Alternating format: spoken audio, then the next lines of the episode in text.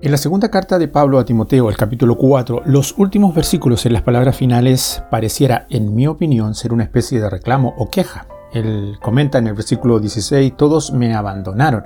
Y el versículo 17 dice algo que también es muy valorable. Pero el Señor estuvo a mi lado. Esto me hace recordar la biografía de un hombre que impacta. Se trata de John Wesley. Con sus herramientas más poderosas fue el protagonista del avivamiento en Inglaterra estas herramientas eran la oración y la Biblia. Fue él quien antes de morir pronunció estas palabras. Lo mejor de todo es que Dios está con nosotros. En nuestras vidas nos encontramos en situaciones difíciles de enfrentar, donde sufrimos continuamente. No obstante, momento a momento nos encontramos batallando sin saber de dónde vienen esas fuerzas con que luchamos. Dichas situaciones poseen un agente especial que pone el juego en contra y es la soledad.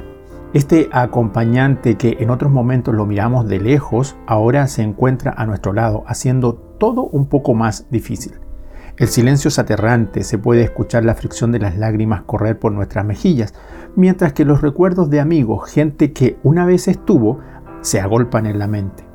Estos recuerdos producen inexplicable dolor y un sentimiento profundo de vacío, y así como se alejan de nosotros, así de lejos están aquellos buenos momentos de compañía. De pronto nos encontramos en la ficticia realidad de que gente que hubiera estado a nuestro lado y hubiese dado la vida por nosotros no está. Pero aún ahí tenemos toda la certeza de que Dios está en control y siempre lo estuvo y siempre lo estará. Podemos demostrar algo que inexplicablemente solo sabemos valorar en estos momentos y es que Dios está con nosotros y las fuerzas para seguir nos las está dando Él. ¿Sabes? Todos nos pueden dejar, pero Él, Dios, siempre permanece fiel. Bendiciones.